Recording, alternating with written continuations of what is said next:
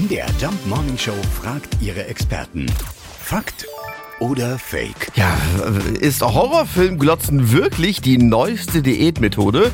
MDR-Fernseharzt Dr. Carsten Legutat. Nun muss man ehrlicherweise sagen, 180 Kilokalorien sind ja nicht sonderlich viel. Und so ein Horrorfilm, der anderthalb Stunden dauert, da verbrennt man allein über die Dauer schon 100 Kalorien. Und dann fehlen noch 80 und die kriege ich sicherlich ganz gut wegverbrannt, weil ich mich so schön fürchte.